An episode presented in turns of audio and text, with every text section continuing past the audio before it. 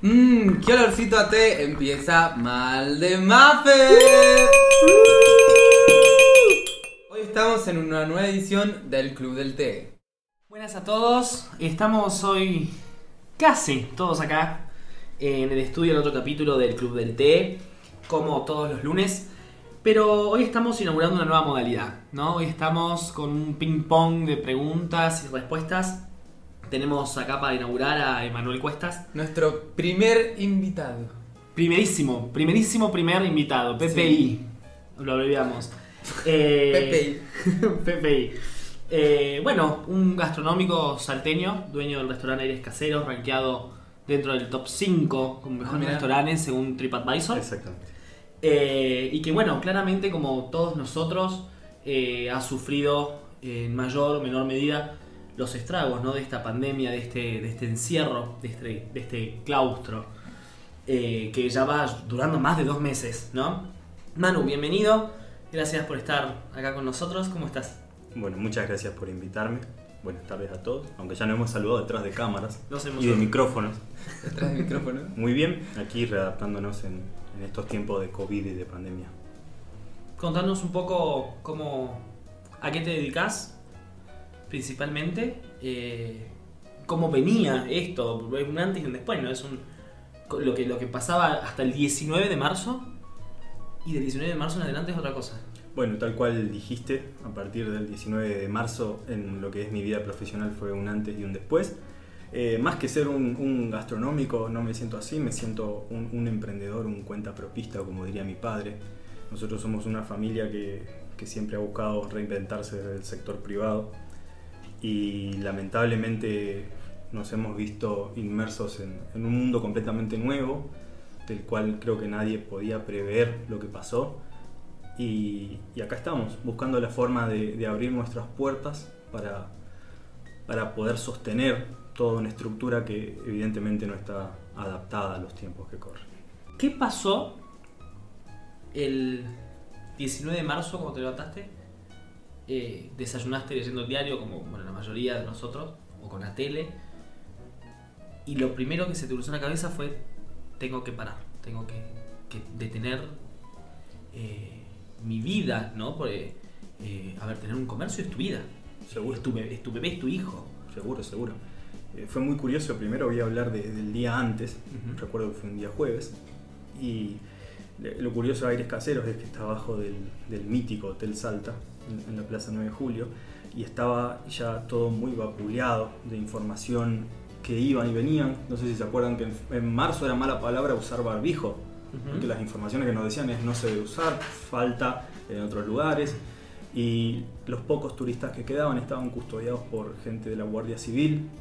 No es que ellos tenían síntomas, Ah. no es que hayan hecho absolutamente nada malo, todavía no estaba la palabra oficialmente declarada como cuarentena aquí. Eh, y era un ambiente muy tenso, muy parecida a de una película de terror. Eh, tuvimos que readaptar casi sin información pertinente, por más que habíamos consultado en todos lados cómo brindábamos el servicio del desayuno buffet. Ah, Porque ah, se ustedes le brindan... Exactamente, brindamos y de repente teníamos que llevar a las habitaciones, obviamente todo nuestro personal muy asustado y con razón, nosotros también. Así que los, los últimos días previos a- al confinamiento obligatorio fueron, fueron terroríficos, sin, sin duda. El, el día del cierre creo que muchos negocios, sobre todo, sobre todo los de gastronomía, creo que han vivido algo similar, era ir, bajar las persianas con una incertidumbre total.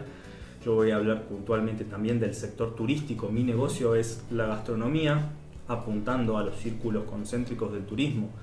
Eh, y lo que pasó fue que aniquilaron la demanda. Claro. Literalmente eh, el confinamiento sacó de las calles a todos los turistas y, y en un principio lo apoyé. Me parecía razonable la medida que estaba tomando el presidente en marzo, porque estábamos de cierta forma en las vísperas de lo que acontecía en Europa, en España, en Italia, y sonaba razonable cerrar el país para que aquí no suceda la tragedia sanitaria que veíamos del otro lado del hemisferio. Sí.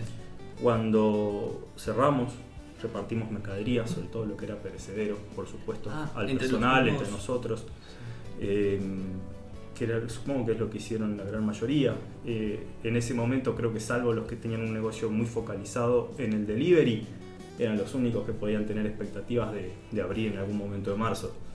La verdad que fueron tantas las fases que fuimos pasando viendo que, que se me hace un lío en la cabeza recordar en qué momento estaba todo prohibido y a la vez que la gente de por sí empezó a flexibilizar porque no le queda otra. Sí, no. Que eso supongo que ahora lo hablaremos más adelante. Llegado a abril, empecé a ver que el plan era solo mantenernos encerrados. Mm. Empecé a ver que no había ninguna medida seria que apoya al sector privado. Disculpe, te interrumpa vos. Sí, sí, en abril no veías ningún haz de luz al final del pasillo de que, che, vamos a abrir en algún momento. Para No. vos todavía era impensado llegar Era, era impensado, obviamente en primer lugar por el, por el miedo a lo sanitario, porque eso quiero dejar en claro, en los medios hablan muchas veces de que el sector privado no se fija en eso, por supuesto que nos fijamos en, en la parte sanitaria, no somos inhumanos, pero la economía debe sostenerse. Y este, este, estaba escuchando más temprano a un chico que se llama Alejandro Bongiovanni, que se lo recomiendo que hace podcast, hace charlas. eh, es el presidente de la Fundación Libertad, si no me equivoco, en Buenos Aires. Y él decía que el confinamiento se volvió un impuesto al 100% de los ingresos. Claro. Y lo veo muy razonable porque aquí hay dos mundos diferentes. El mundo de la persona que desde el sector público tiene todos los meses su sueldo depositado como si nada y los que del otro lado hace tres meses no recibimos ningún tipo de ingresos y nos vemos completamente vapuleados por la enorme carga de pagos y demandas que tenemos a diarios y que no han sido del todo suspendidas. No han sido del todo suspendidas. Entonces, la, la realidad, y perdón, no, no me quiero ir de tema, pero sí quería explicar cómo fueron las, las distintas fases del confinamiento, es que empecé a no entender. Lo que empecé Ajá. apoyando esta investidura presidencial y siendo que yo no hay nada que esté más alejado ideológicamente que de un gobierno peronista de ramificación kirchnerista, no, estoy en las antípodas de eso, Sí. sin embargo me parecía pertinente apoyar porque había que estar en los zapatos de- del presidente. en ese Sin duda. momento. ¿Y cómo sentís vos el, eh, esa incertidumbre que, el, el- como te acaba de preguntar Fede, que de un día para el otro tenés que cortar todo y decir, bueno, que la incertidumbre más o menos se, se calma un poco con la- el próximo em, cadena que haga el presidente para avisar cómo sigue la cosa? To- esas cadenas vos las tenías como anotadas en el calendario con flúor 10 veces. Eh, exactamente. El problema es que a medida que avanzaba el tiempo, en abril, empecé a ver que no había un plan económico serio. Salieron los estados de todo el mundo a Mm. apoyar a sus empresas. Pero la peculiaridad de Argentina es que el, el único sostén que tiene este apoyo a las empresas es el Banco Central, es la emisión monetaria, son los créditos, que al principio eran todos muy confusos, nadie podía acceder, no tomaban en cuenta eh, la enorme masa salarial que hay en negro en el país, en los Claro. comercios, y quienes terminan siendo los más afectados, los que menos tienen tenías que tener una carpeta crediticia muy limpia para acceder a todos sus beneficios. Y no sé si les ha pasado, pero yo tengo miles de conocidos que, no, por uno u otro tema no pueden acceder ni siquiera a que no le corten la luz. No se ha dado ningún tipo de, de control serio sobre estas empresas. No sé si han visto los videos que se viralizaron de los diferentes comercios que, estando cerrados, les llegaban facturas impagables de luz y nadie ha salido a rescatarlos. Eh, vos bien hablabas recién de, de- de los préstamos o de los eh, ATP, el- viste el programa del, del Sí. gobierno para abonar o para hacerse cargo del, del salario de, de ciertos empleados privados. ¿Pudiste acceder a alguno de los dos? Ya sea al plan de préstamos bancarios o al plan del gobierno. Nosotros no hemos podido acceder a, ningún, a ninguno de los programas. La primera ayuda que hemos tenido y después de una burocracia bastante rocosa fue el acceso a la empresa, no sé si se puede nombrar el podcast, de EDESA, de que nos den tres meses de prórroga del pago. Eh, terminó siendo un poco chistoso porque después cuando nos llegó la factura y habiendo desconectado todo en el negocio, habiendo dejado Claro. solo las cámaras de seguridad, eh, sin heladera, sin nada conectado, nos llegó Claro. una factura abultadísima. Como Realmente, que te preguntas ¿y de dónde, cómo ¿De dónde sale este consumo? Sí. ¿Bajo qué concepto? Porque hace dos meses que el negocio tiene las persianas cerradas y que lo único que está funcionando es un DVR ahí arriba Claro. que transmite la cámara de seguridad. Claro, una cámara de Nada seguridad. más. Mm. Está todo, está todo cerrado, todo apagado. Eh, no hemos logrado, hemos, hemos intentado. No te respondieron nada. Y ningún, yo creo que ningún contador de ninguna persona sabía explicarle exactamente cuáles eran los mil y un requisitos que te pedía y las mil, las mil y un trabas Mm. a las cuales acceder. Piensan que tenemos una espalda gigante, no sé si consiguen que Sí. el pequeño empresante, empresario es Paolo Roca. O sea, todo, todo tu esfuerzo de, de los años que pudiste acumular como para ahorrar e invertir en algo, se te puede, en te- Argentina se te puede ir en dos meses. claro, o, o te los quemaste enteros o, y, y perdés tu posibilidad de poder reabrir. Exactamente, yo creo que se ha visto mucha solidaridad de parte de- de- del, del sector privado en Argentina y hablo de, de las personas en general. Se ha visto muchísima solidaridad, muchísima ayuda, se ha visto que todos entendíamos en nuestra gran mayoría lo que estaba pasando y que había que apoyar. El problema es que los que parecen no entender esto son los que desde el Estado imponen una cuarentena que ya en este punto, estamos en junio, no se entiende bien hacia dónde vamos. Eh, suelen medirlos con esos PowerPoint que muestra el presidente, pero que si lo analizamos de un punto de vista simplificado, decís, wow, hay pocos muertos por COVID, ¿no? Como Sí. por ejemplo en Argentina. Sí, sí. Y te ponen el ejemplo de Brasil. Bueno, en Brasil nosotros vemos que los números son estrafalariamente altos. Bueno, pero lo están midiendo el número neto. No están midiendo el número por millón de habitantes, No, sí, no. Claro. que no es lo mismo. Bueno, es que ese no es el, el problema eh, de las métricas o de las encuestas. ¿Cuál es la estrategia que vas a seguir para medir? Porque eh, está bien, los números dicen la verdad eh, que uno quiere mostrar. Claro. Porque si yo te muestro los números estos, perdón, yo te muestro estos números, ¿no? Pero no te digo en base a qué los medí o cómo Claro. los medí. Exactamente. Uno se come eh, el verso de que en, sí, en Argentina no hay muchos muertos o que en Brasil, en contraposición, hay muchísimos muertos. Y yo creo que las pymes, los pequeños comercios son, eh, son lo que los hospitales a la salud, yo creo que las pymes y los comercios son eso a la economía. Y no los podés cerrar, no les podés anular la demanda. En mi caso en particular, estoy dedicado al turismo. Y hoy, en estos momentos, reinventarse es sumamente difícil porque tengo cero turistas en la calle. Claro. Sí, no hay nadie. No hay nadie.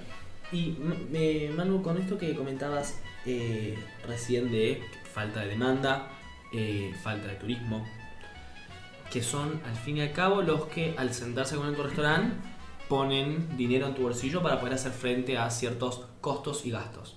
Hay muchos empleadores que tuvieron que negociar o renegociar salarios o hablarlo con sindicatos o gremios. La verdad, yo, eh, vos sabrás decirme mejor. ¿Tuviste que recurrir a esta estrategia? Tuvimos que recurrir a, a atender de esa forma Mm. cada una de las demandas de pago que tiene un negocio, desde proveedores, salarios, sueldos, eh, que son además la parte más vulnerable de un negocio. Proteger a tu gente es lo primero que tenés que hacer, ¿sí? como, como empleador, eh, negociar alquileres.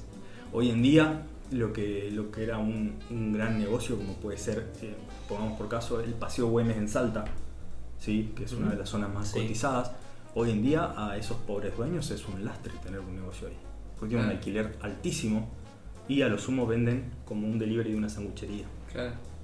Entonces es todo un problema. Atender a toda esa demanda de pago sin una asistencia crediticia seria Sí. es complicado. Es como que en qué mundo viven, es como te decís, y todas estas regulaciones, todo esto que es previo a la pandemia, es como estás hablando de otro mundo que no en la realidad estás haciendo em, eh, ac- ac- acciones que no se condicen con lo que está pasando en la realidad y es como... No, y además fíjate que las personas que nos imponen esto es, es curioso porque tienen depositado su sueldo el primer día de cada mes. ¿no? La casta política, que parece que tiene sangre azul de la monarquía. Estamos supuestamente en la pandemia más grande de los últimos 100 años después de la gripe española. Y aquí, económicamente, el bolsillo de los políticos está como sin nada. El primer día hábil del mes. Está depositado ahí sus abultadísimos sueldos, porque Sí. en el sector privado ganar eso es solo exclusivo de gerentes de multinacionales. ¿sí? Totalmente. Y ellos están como si nada. Y eso es a mí lo que realmente me pone, che, ¿por qué esa persona está opinando de qué debemos hacer nosotros, los que necesitamos abrir nuestros negocios? Si ellos nunca han vivido eso, nunca, han- nunca se han sentado en el escritorio de una pyme. Les recomiendo también eh, que, que escuchen a Gustavo, le dicen la- el Lacha, es un economista Gustavo Lazarri, que habla muchísimo de esto. Ha escrito una nota que dice que la diputada Vallejos, esta diputada kirchnerista que, que dijo que quería eh, quedarse con un porcentaje de las empresas a las que el Sí. Estado asistió, Sí. ¿sí? que no sé si eh, las van a tratar en el Congreso. Dijo, esta mujer no aguanta 15 minutos en el escritorio de una pyme, no sabe lo que es ir a un banco a, depositar un cheque, no sabe lo que es eh, pagar en la quincena, no sabe lo que es un montón de cosas que conciernen al mundo privado. Los más de- tenemos más de 100 impuestos. Es una locura, es una locura. Y, la sociedad argentina lamentablemente nos vemos completamente golpeados por eso. Yo creo que es una sociedad que a través de todas las crisis, si desde el sector público hubieran manejado mejor este confinamiento en el cual seguimos y seguiremos, porque aparentemente no hay un plan para levantar la cuarentena hasta tanto y en cuanto no salga una vacuna, podríamos estar mejor. La sociedad tiene gran capacidad de reflejos, hemos demostrado que tenemos capacidad de rebote. El problema es que tenemos una política pública que no nos acompaña, para nada. Política pública y no, política fiscal, ¿no? Vos Sobre todo, la Ah. voracidad fiscal es, es una piranización de nuestros recursos. totalmente. El ensamble impositivo del país es realmente Pero, a ver, es aplastante. es un perfecto sistema de ahorque. Es un sistema de ahorque, totalmente. Te- que mientras más te moves al microempresario, al cuentapropista, Sí. eh, que es, al fin y al cabo, como sabemos, las pymes en Argentina dan la mayor cantidad de eh, mano, de obra, o mano de obra privada, eh, lo, lo- lo- lo matan. Es, es como la correa de ahorque de un perro. Sí, claro. claro. Mientras más se mueve, más te vas asfixiando. Ahora, ¿hubo algún plan, Manuso, eh, de, de- no, no te digo no pagarlo, paliar, de, de retrasar el pago de ciertos impuestos? ¿O los impuestos hasta el día de hoy tienen que estar pagados el primero? Hasta donde yo sé, al contrario, no solo no los anularon, sino que algunos subieron. La FIP siguió trabajando como si, na- insisto, como si Sí. nada hubiera pasado, como si vos tuvieras la maquinita, si tuvieras Claro. comprado Chicone calcográfica, Sí. como hizo nuestro queridísimo ex vicepresidente Mado. Vudú, y lo tuvieras en el sótano de tu casa. Eh, déjame decir que yo creo que la voracidad fiscal, eh, Sí. el ensamble impositivo de este país es la verdadera fe- enfermedad endémica que golpea a todos los sectores. Porque la inflación la golpea, no, no me golpea a mí de forma que me deja tirado al piso, sino al que menos tiene.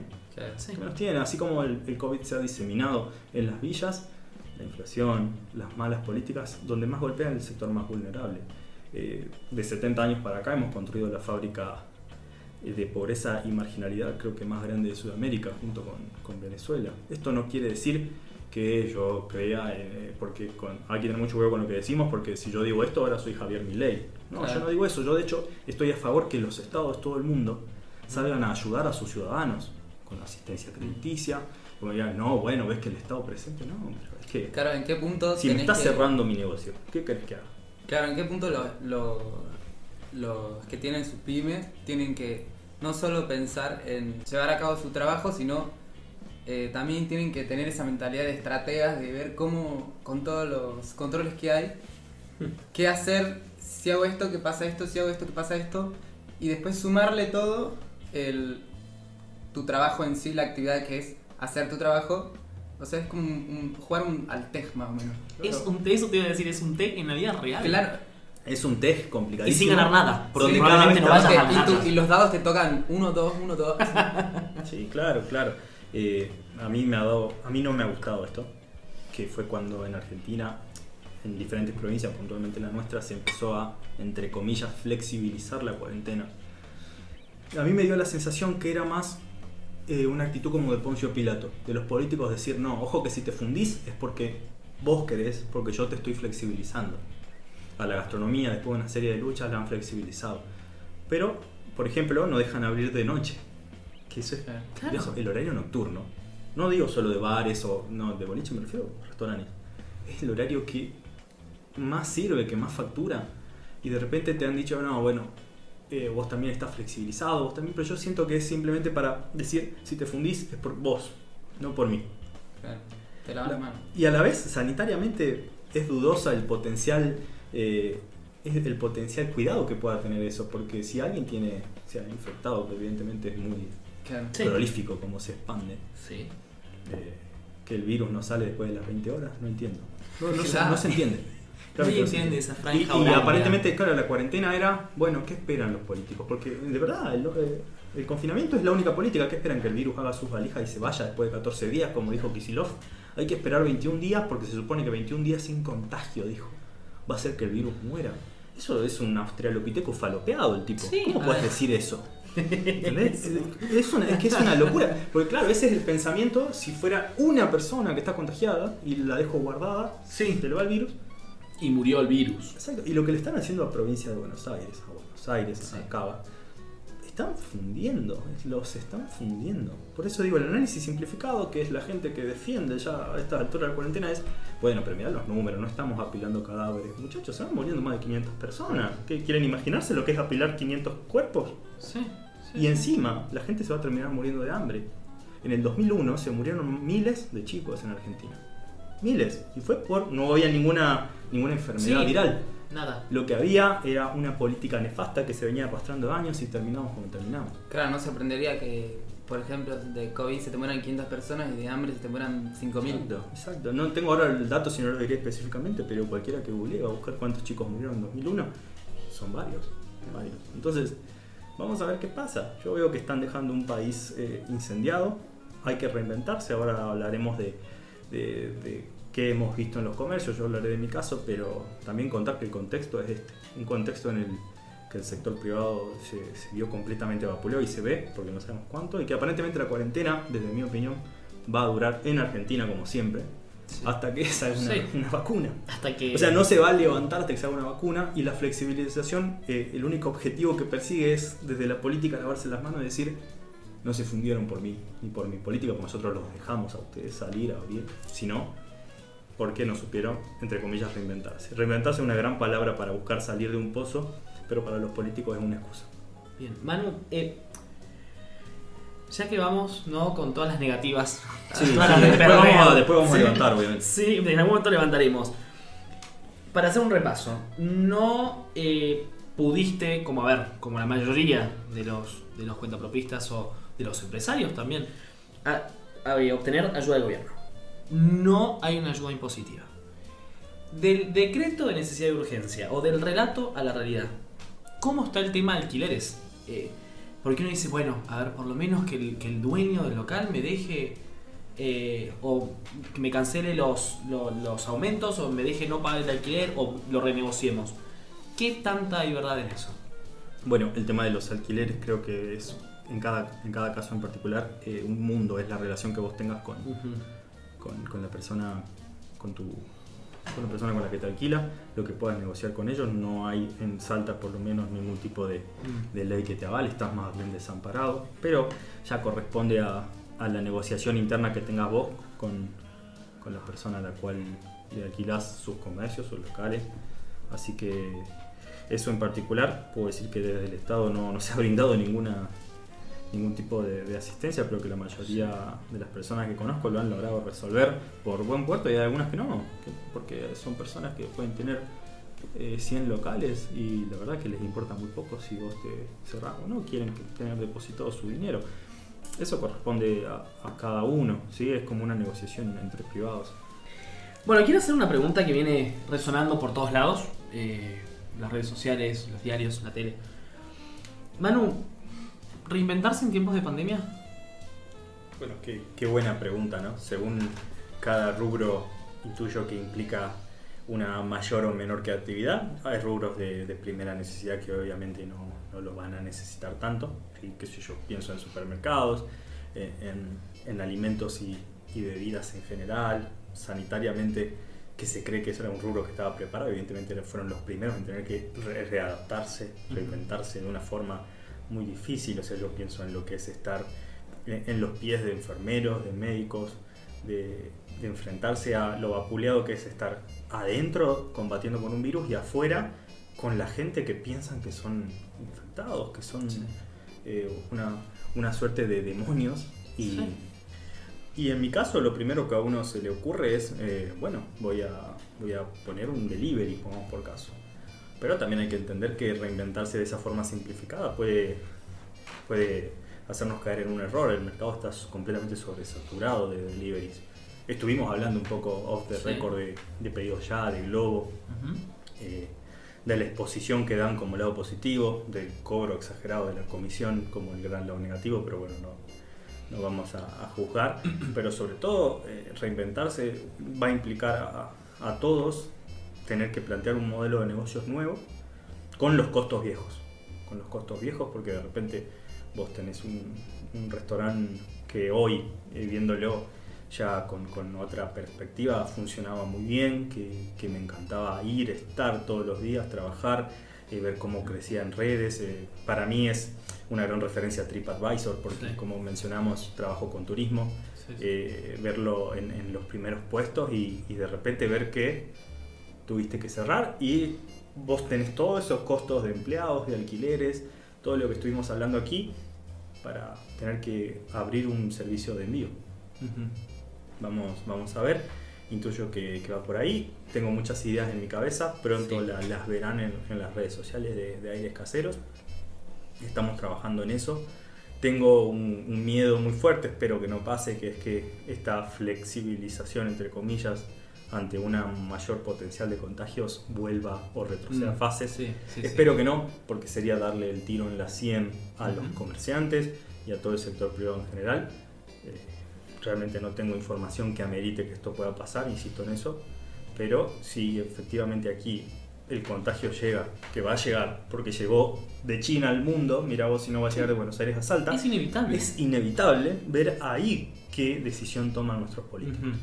Porque si la decisión va a ser lo que han demostrado hasta ahora de, bueno, los volvemos a encerrar y los encerramos, los encerramos, va a ser darle el tiro en la 100 por completo a la economía argentina y ¿qué va a pasar? Entonces, eh, si bien no, no quiero generar caos, es que estoy a la expectativa de eso también. Porque abrir un negocio y reabrir un negocio no es simplemente ir con la llave, implica un montón de costos. Y mientras más tiempo ha pasado, peor es. Eh, no sé si se han enterado, pero es algo. No es mi caso, pero eh, el gobierno ha prohibido los despidos. ¿Cómo hacen las pymes que están cerrando día a día? ¿Qué hacen con, con los empleados? No sé qué pretende el gobierno. Bueno, hermano, arreglátelas, te dicen. ¿Y qué haces? Cerrado, El- cerrado. Cerrado. Yo pienso que Buenos Aires hoy caminar por las calles debe ser ver carteles de alquiler cada día más. Y aquí va a pasar lo mismo. Hay que ver qué políticas toman. eh, y como estuvimos diciendo al principio del programa, la única visible es encerrar. Y encerrar no ha hecho que el virus retroceda a la valija y se vaya. Llegó, se quedó y hasta que no haya una vacuna, así va a ser. Muchos, eh, muchos empleadores lo que, lo que lo que hicieron fue sujetarse o agarrarse ¿no? al- al- a la figura de la suspensión, de la suspensión laboral, Exacto. en la cual como no te estoy dando responsabilidades, no te estoy dando tarea, no te estoy dando trabajo, eh, quedas suspendido y al suspenderte lo que hago es eh, cancelar los aportes patronales, lo cual eso implica que no hay aportes a tu jubilación ni a la obra social. Eh, y dependiendo a qué otra figura o que- a, qué otro artículo te, te adhieras, es si podés o no cancelar el sueldo o eh, disminuirlo. En muchos casos al 75%, al 70%, lo que permita ¿no? el gremio de cada área o lo que eh, esté dispuesto a, a aceptar el, el empleado. No, y hay un hecho muy curioso ahí que se da en todos los rubros a través de la flexibilización, que funcionan a, pongamos por caso, un 30% de, de su total de producción, ¿no? Entonces vos decís, bueno, pongamos una pyme que tenga 50 empleados, ¿no? Un ejemplo. Y ellos van a necesitar solo 20 de esos 50. Pero a la vez no pueden despedir a los otros restantes, al 30, o sea, más de la mitad Sí. en porcentaje de los empleados. ¿Qué hacemos con ellos? Es decir, no están brindando del Estado la posibilidad de una reestructuración interna de las empresas, solo hay restricciones y las empresas se van a ver ahorcadas porque la economía está vapuleada, ¿sí? No hay tanta demanda, no hay, no hay demanda, perdón, directamente, y la oferta escasea, tenemos emisión monetaria, genera inflación, baja de producción, cierre total del capital porque las empresas están cerrando y fundiéndose y eso va a repercutir hasta en la venta de un maxi kiosco. Entonces, ¿cómo hacemos? Y eso, insisto, que no sé si alguien tiene medidas claras, yo no las he leído y eso que leo noticias, portales y me informo a diario, no hay nada claro. No sé qué va a pasar. Vinimos en una provincia que eh, está evaluando, ya tiene el, el- el visto bueno de Nación, está evaluando el turismo interno. Sí. Eh, ¿Cómo ves eh, una reapertura dependiendo del turismo interno, entendiendo siempre que eh, tu fuerte siempre ves el turismo principalmente el internacional? Exactamente. Eh, y en segundo lugar, no el interno, sino el nacional, pero externo a la provincia de Salta. Lo veo como una buena medida, lo he conversado mucho con el gerente comercial del, del Hotel Salta Sí. y que es una persona que se muestra muy optimista ante esa medida. Tengo entendido que aún no ha salido, ¿no? O sea, aún no le han dado el, Sí, todavía el no. Eh, creo que puede ayudar, beneficiar, veremos y veremos sobre todo si la gente está dispuesta ante este escenario de paranoia total, Sí. ¿sí? que de mi parte pienso que es exagerada además, está dispuesta a salir, a gastar y a viajar.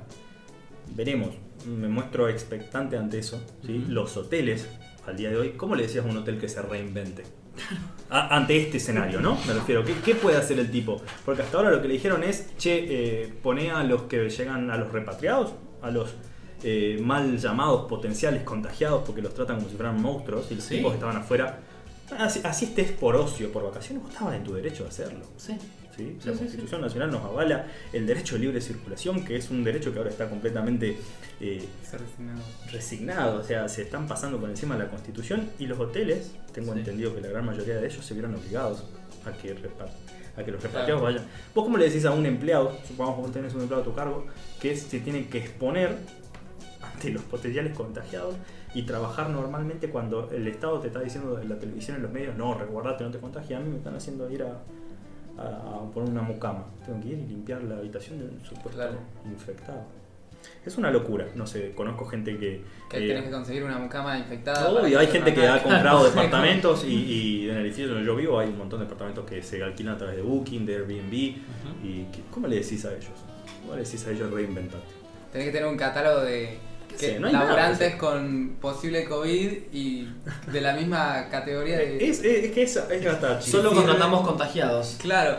Como... Yo creo Sí, que sí, el sector, eh, el gastronómico apuntado al, al turismo, somos los que más posibilidades tenemos de reinventarnos, hablando de esto, pero en los círculos concéntricos de la actividad turística, que en Salta es muy alta, ¿qué hacen? ¿Qué hacen los hoteles? ¿Qué hacen la- los, las agencias de viaje? ¿Qué hacen? ¿Qué hacen los guías de turismo? ¿Qué hacen los rentacar? No hay mucha posibilidad de reinventarte. No. Eh, yo eso lamento realmente que, que se va a ver un cierre y desconozco cuál va a ser el futuro de acá seis meses de muchos hoteles. Que no hay forma de sostener toda esa estructura sin tener ingresos. Piensen que los hoteles además tienen muchas reservas. Esas reservas tuvieron que ser devueltas. ¿Sí? Entonces todo lo que les había ingresado para los próximos, pongamos por caso, seis meses, los tuvieron que devolver porque fueron canceladas. Entonces no cuentan ni con los ingresos actuales ni con los futuros. Entonces las cuentas eh, son rojas, son todos números rojos. ¿O tenés espalda o, o no tenés hotel? La espalda la podés tener, pero vos podés tener espalda en Argentina para aguantar dos, tres meses, cuatro meses. Obviamente siempre va a haber un caso extrafalario, un Sí. millonario o de una multinacional que tiene la espalda para bancar a su empresa. Pero la gran mayoría es que te hacen creer que el comerciante es Pablo Roca. Ese es el tema. Y no, no, Pablo Roca es uno solo. Sí. Eh, el dueño de Mercado Libre es uno solo, Marco Galperín. El resto, vivimos nuestro día a día, no, no. Obviamente tenemos una espalda, pero no tenés para aguantar mucho más. No. No hay, no hay. Entonces, desde el Estado yo celebro, insisto, no soy un anarcocapitalista, celebro que hayan salido a ayudar, celebro a quienes han tenido esa ayuda, porque es lo mínimo que puede hacer el Estado. El presidente no nos está regalando nada con eso. Es la plata que se recauda a través de tus impuestos. Sí, de, de todos ¿sí? nosotros acá. Y de la emisión monetaria, que es un impuesto más, que es el impuesto de la inflación. Pero es muy difícil acceder y no han tomado en cuenta a la enorme masa y facturación en negro que hay en este país. Sí. No la han tomado en cuenta. A ver, eh, ahí, la verdad, Y han beneficiaron. golpeado a los más, a los más vulnerables. Claro, beneficiaron al empleado en blanco y al empleado en negro. A ver, que muchas veces no es que está en negro porque quiere Por estar en negro. Yo te puedo asegurar que nadie quiere estar en negro. Es que o porque no tiene otra opción o porque su laburo es eh, las changas del día a día que dependen de él, cuenta propista. eh, y el trabajo en el que está no le permite eh, estar en blanco. Y no te estás preocupando por, por defenderlo o por dejarlo vivir realmente, ¿no? Es lo que yo eh, el otro día pensaba y lo comenté. Eh, ya llega un punto, ¿sí? En que por lo menos deja a la gente trabajar. Y que si por trabajar se tiene que exponer a contagiarse, pero que se contagie con la tranquilidad de que le dio de comer a su familia. Exactamente. Es la libertad de las personas, además, a elegir no contagiarse o contagiarse o exponerse al riesgo, porque además hemos visto que el COVID, según los números que uno puede buscar e investigar en páginas serias, porque Sí. hay muchas fake news, pero en páginas serias, eh, ataca, por ejemplo, a las personas de 77 años. Entonces, ¿por qué expones a todo el resto de la sociedad al confinamiento? Sí. Una cosa que quería decir, eh, que hablábamos lo anterior de, del mercado, de todo el mercado que hay en negro, es las empresas pequeñas, los comerciantes, las pymes, llámenlos como quieran, yo los voy a meter a todos en la misma bolsa, es le esquivan al Estado. Hay dos opciones en Argentina, o en la Argentina previa a la pandemia. Todo el mundo le esquiva al Estado. Si vos te pones una empresa de venta de zapatos, si tu papá tiene un, un negocio de electrodomésticos, si ustedes intentan monetizar los podcasts en YouTube, todo el mundo le esquiva. Y las grandes empresas, estábamos hablando de Pablo Roca, se aferran al Estado. Porque tienen carpeta limpia, es cierto, pero el negocio moral de esto que llaman empleados en blanco, de esto que llaman eh, tener eh, toda una, una asistencia crediticia toda limpia y demás, es porque están aferrados al Estado. Claro. ejemplo claro es Roca, los Macri. Y eso yo creo que es igual de perjudicial, porque ellos sobreviven, estas empresas, gracias a eh, el lobby político. Y ahí es donde más eh, repercute después en la economía, por eso los tipos toman las decisiones que quieran. Creo que Techin terminó despidiendo gente igual, ¿no? Eh, sí, no sé si realmente la despidió, pero Eh, bueno, era un plantel muy grande de empleados que Y, iban a- y se han pasado, realmente les ha dado igual lo que desde Nación han mandado de no despidan empleados y lo han despedido igual, porque el lobby político termina haciendo eso. Las grandes empresas se aferran al Estado, viven gracias a él, ¿sí? porque ahí empieza, bueno, siempre terminan esto que dicen, bueno, mira, siempre que sale un, crédito termina en las manos de los mismos. Y bueno, es eso. Manu, em, vos comentabas recién de eh, despidiendo empleados o de eh, empresarios suspendiendo. La cuestión es que esta, este decreto de prohibir despidos por 180 días te beneficia hoy o beneficia al empleado hoy. Pero el día de mañana, cuando las empresas tengan que reabrir nuevamente, no van a abrir probablemente con el 100% de su personal. No, por Es decir, que cuando habilites los despidos, muchos eh, empleadores van a despedir. O sea, no es que con esto de 180 días ah, soluciono los despidos. No, mañana cuando empiezan a reabrir algunas empresas resurgirán como la ave Fénix, otras tendrán que eh, achicarse para volver a ser grandes en un futuro nuevamente. Y en ese proceso de achicarse van a tener que despedir igual empleados. Y más de los que tenías pensado eh, con tu estrategia de despedir tantos. Ahora, por no haber despedido tantos en ese momento, vas a tener que despedir muchos más. Muchos más a futuro. Nadie, nadie quiere despedir, eso es lógico. Pero muchas empresas se van a tener que ver obligadas a eso. Intuyo que está pasando, sobre todo en los sectores que están aún en fase 1. Sí. Eh, pero tal cual estás diciendo vos, solo estás aletargando una agonía, no la Claro. estás ayudando. Y encima estás potenciando el trabajo en negro. Porque lo que estás haciendo es que nadie quiera contratarte en blanco por el enorme riesgo que eso implicaba antes de la pandemia y ahora ni hablar. Claro. Ahora ni hablar. Entonces es, no le estás dando ningún beneficio a ese a todo ese enorme mercado que hay en negro. Lo estás realmente diciendo, che, loco, ponelo en negro porque si vos lo pones en blanco no lo puedes despedir, no puedes correr esto, tenés que pagar doble indemnización. Claro. O sea, lo que están diciendo es no contrastes en blanco. Eso es lo que duda. dicen del Estado. Pero bueno, son gente que nunca ha estado en el escritorio de una pyme y nunca lo va a entender. Eh, en Argentina hay gente que piensa que moralmente es inaceptable eh, no emitir ticket cuando en realidad el 90% de los comerciantes hacen eso. Y lo que no lo hacen es porque están aferrados al Estado. Ahí están los hoteles de Cristina Kirchner facturando a lo loco y no hay huéspedes. Y no hay huésped. Ella sí que viene con sus hoteles en confinamiento hace, Hace años, ¿no? A eso me refiero con las grandes empresas que O sea, sobreviven. me imagino los números que van a venir eh, de toda esta situación del 2020 y cómo se van a medir esos números. Es que sí, porque además, si vos, Porque- pongamos por caso que vos tenías toda tu masa salarial en blanco, hoy en día el Estado te castiga por eso. Porque el Estado lo que te dijo es, ah, vos los tenías en blanco, bueno, no los puedes despedir. Che, pero hice las cosas bien, no tengo, no estoy fabricando, estoy bajando las persianas todos los días. Claro. No los puedes. Entonces te terminan castigando por haber hecho las cosas como corresponde. Teníamos mucha burocracia y muy poca resolución de conflictos. Ese es el problema. Manu, para eh, resurgir como este ave fénix que yo mencionaba nuevamente, de a poco eh, se va el, el rubro gastronómico va eh, abriendo nuevamente. ¿Cuáles son los protocolos, por lo menos en la provincia de Salta, para abrir, para reabrir? ¿Son, son ah, imposibles que vos decís, ¿quién pensó esto? ¿O tienen su lógica y, su vuelta eh, para, para entenderlo? No, hoy en día creo que tienen su lógica, su vuelta. No sé si recuerdan, pero en marzo fue muy gracioso, previo al confinamiento obligatorio, que hicieron llenar a los repatriados, un- una especie Ah, de que declaración te dan la declaración de cuando Claro, uno que vuelve de afuera. Y era como Sí. ¿qué, qué les pasa? Realmente. Ahora los protocolos son claros sobre la distancia, sobre la higiene, sobre... He visto que en Italia, por ejemplo, me parece hasta exagerado, porque no sé quién quisiera comer en esas condiciones, han puesto mamparas a las mesas. Claro. Aquí obviamente no se ha pedido en eso, no lo veo mal, la capacidad del 50%, cierta distancia entre mesas, eh, obviamente cumpliendo el personal todo el protocolo de higiene y seguridad, del uso de barbijo, de guantes, no lo veo para nada mal, está bien, está bien que así sea, nos vamos a tener que adaptar a, a un nuevo mundo y desde todos los rubros eso va a pasar. He visto videos eh, en París hace pocos que, que la gente está en las calles como si nada Sí. y uno ve que los mozos están cumpliendo estos protocolos. Y, y pienso que ese va a ser el mundo, es decir, un mundo muy parecido al que conocíamos, pero con nuevas normas, con nuevas reglas que evidentemente llegaron para quedarse por un buen tiempo. Ahora, eh, ¿vale la pena realmente mover todo el personal de cocina para trabajar con delivery? Con los costos que se manejan en Argentina, eh, la carga que representa muchas veces un empleado, ¿no? El moverlo, el trasladarlo. Y más en esta situación estamos viendo. Pero ¿vale la pena o no es tan meritorio?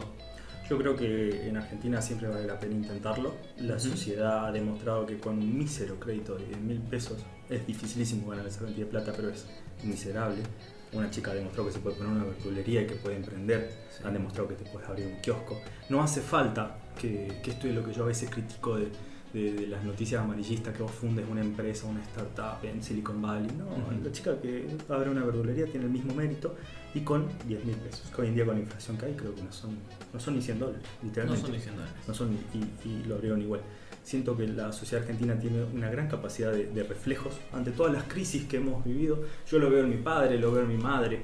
Eh, nosotros somos más bien jóvenes, pero estamos, 2001 lo vivimos siendo niños y creo que esta va a ser una crisis más grande que el 2001. La que estamos viviendo ahora, mucho peor, cuyo impacto aún desconocemos y que todavía no estamos ni en el preludio.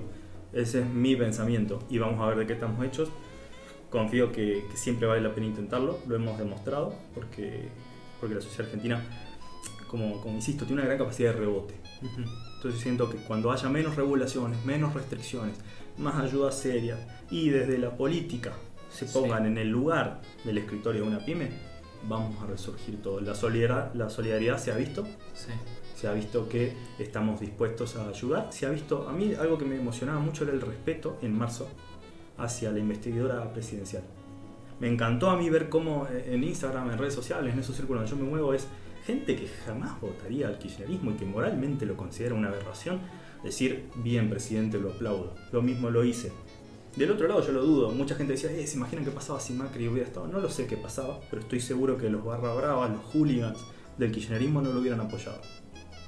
No. Porque si yo tuviera una lectura eh, de mala fe, podría decir que son la dictadura. De repente me pusieron el ejército en las calles, no me dejan salir de mi casa, me cerraron los negocios. Todo lo que te vendieron durante los cuatro años anteriores están pasando ahora. Sí. Por causas externas, pero están pasando. No funciona el Congreso. no funciona nada. Han festejado que se han conectado por Zoom como si tuviéramos un Elon Musk que tira un cohete al espacio y se habían conectado al Congreso. Entonces, eso a mí me, me emocionó y me demostró. Hay gente ahora que, ya estando en junio, le llama más que investidura, infectadura. Y tienen Infectadura. razón. Y tienen razón. Entonces, estamos en un momento en el que el presidente tiene que entender que la mirada simplificada, como decíamos, era pensar que el tipo, claro, porque si vos analizás la situación de Argentina solo viendo el COVID, estamos bien.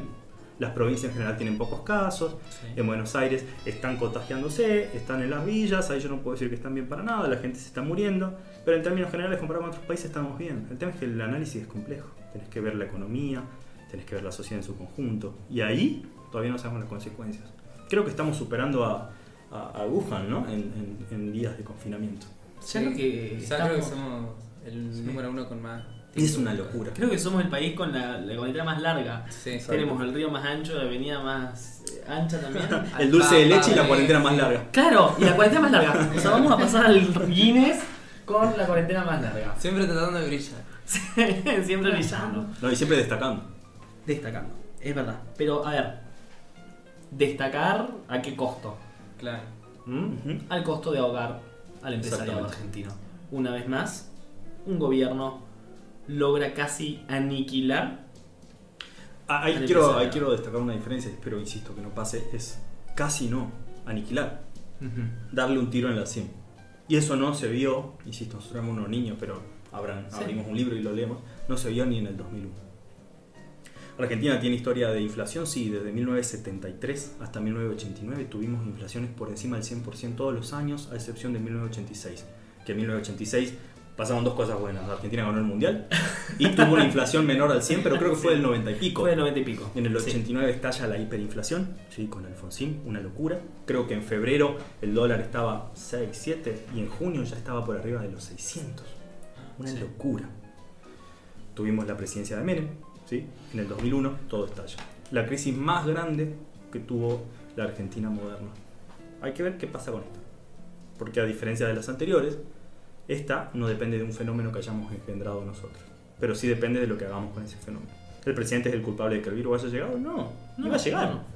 Va a llegar. Por supuesto. El tema es que iba a ser, pero estamos más concentrados en ver qué pasa con, con Bolsonaro, en ver qué pasa con Trump. Déjenlos que ellos resuelvan porque bien han sabido resolver muchas cosas. Son países emergentes en el caso de Brasil y una de las primeras economías del mundo en el caso de Estados Unidos y acá vemos qué hacen ellos. Han, han salido a fogonear que íbamos a, a- generar eh, saqueos, caos. Yo nunca tuve miedo a eso porque el peronismo está en el gobierno. Yo tengo el miedo del saqueo y del caos cuando el peronismo está en la oposición. Son ellos los que suelen fogonear eso. Así que está todo controlado, una sociedad anestesiada y apenas y apenas tenemos eh, vislumbrado qué puede pasar en el futuro. Bueno, Manu, muchas gracias por, por tomarte el tiempo, por venir, por hablar, por abrirte en cuanto a, a, a, tu, a tu vida y a lo que estás viviendo. Acá tengo unos saluditos que nos mandaron desde Ah, redes tenemos- sociales. Sí. Un saludito de siempre. Un saludito a El Rincón Salta Barrier, Victoria de Reyes Bag y Arreo Salta. Muchísimas gracias por los saluditos. Chao, chao, muchas gracias. Chao, chao.